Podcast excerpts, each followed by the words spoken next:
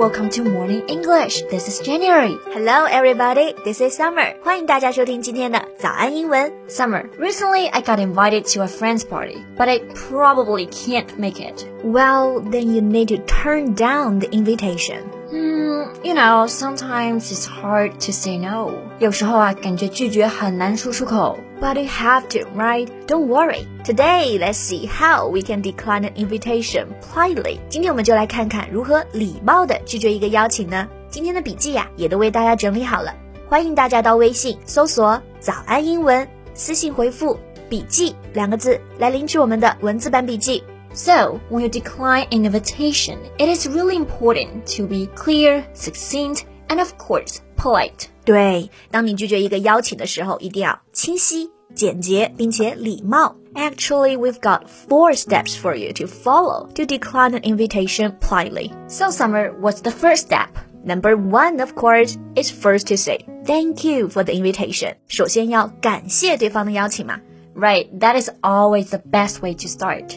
It could be a simple thank you, or you can say thank you so much for the invite. You can also say, That's so nice of you to think of me. 你能想到我真是太好了。这也是表达感谢很常用的一种说法。 Right. So, what's the next step, Jen? Then you need to explain that you're not able to go, but using an apologetic tone. apology 这个单词大家是不是都很熟悉？意思就是道歉。那它的形容词啊就是 apologetic，所以这里我们可以用上道歉的语气 apologetic tone，告诉别人我们去不了。 You can use words like unfortunately, I'm sorry, I'm afraid.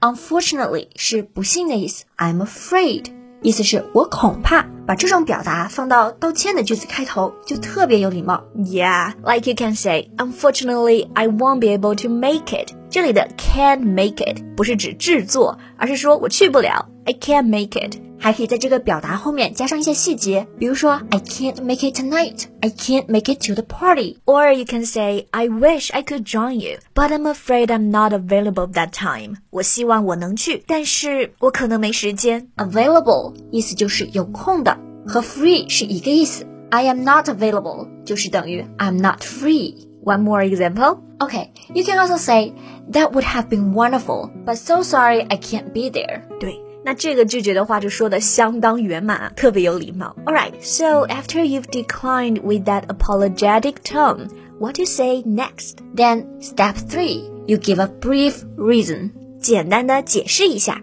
but just keep it simple. Right. You can say I have a prior engagement. Prior 意思是早先，那 engagement 是约定，所以说 I have a prior engagement 就是说我前面已经有约啦。 Or similarly, you can say I have a prior commitment.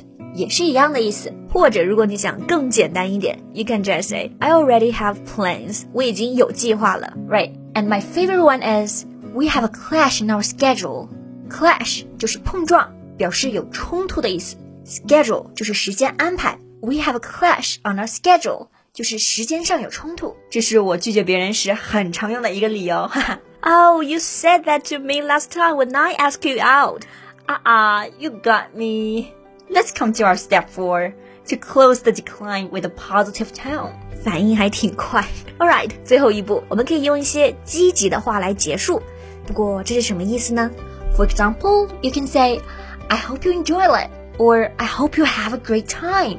就是希望对方玩得很开心。嗯，那还可以对对方说，我们另外找时间再约吧。I would love to catch up another time.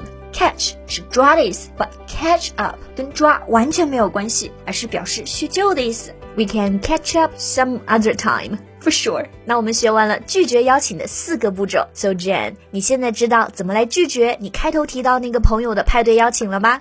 Right. I will say something like this to my friend. That's so nice of you to think of me. But unfortunately, I don't think I will be able to make it work because we have a clash in our schedule. I hope you enjoy the party and have a great time. Or you can say something like this. Thank you so much for inviting me. That would have been wonderful. But I can't be there due to a prior engagement. I will love to catch up another time. Right. 那我们今天关于拒绝邀请的四个步骤和相关表达呢也都为大家整理好了文字版的笔记欢迎大家到微信搜索早安英文私信回复笔记两个字来领取我们的文字版笔记 this is january thank you so much for listening this is summer bye see you next time bye this podcast is from morning english 学口语就来早安英文